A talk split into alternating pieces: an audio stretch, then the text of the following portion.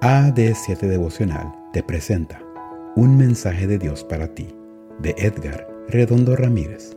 La devocional de jóvenes está titulada Su palabra santifica. 9 de abril.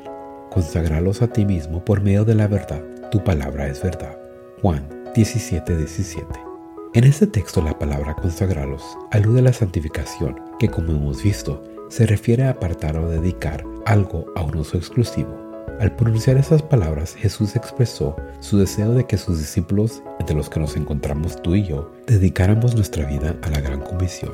Aunque la santificación también requiere que nos abstengamos del mal, su sentido primario tiene que ver con aquello a lo que nos dedicamos. Esto me recuerda a una historia.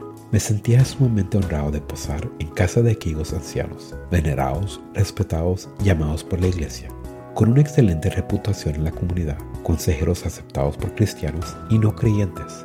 Antes de irme a la cama me senté a conversar con ellos por un largo rato y pude comprobar la sabiduría que solo vienen con los años. Así quiero ser cuando sea viejo, me dije a mí mismo y me pregunté cuál era su secreto.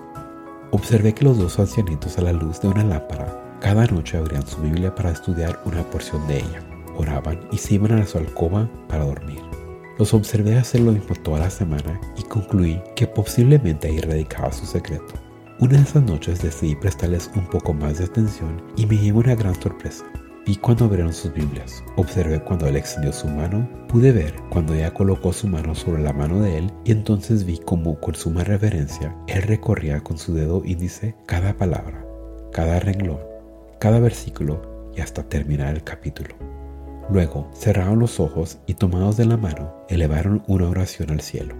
Dios eterno, agradecemos tu amor al darnos este día de vida. Señor, acabamos de leer una porción de tu palabra. Nosotros no sabemos lo que dice allí porque no sabemos leer, pero queremos pedirte que todas las promesas y todas las cosas buenas que están allí, escritas y que han sido tocadas por nuestros dedos, se puedan cumplir en nuestra vida.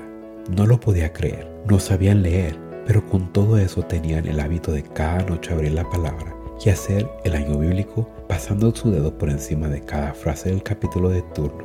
Definitivamente la exposición a la palabra obra un camino en nuestra vida. Tú, que sí sabes leer, ¿estás leyendo la Biblia? Hoy Dios te dice, deseo hacerte una mejor persona. Búscame cada día mediante las escrituras.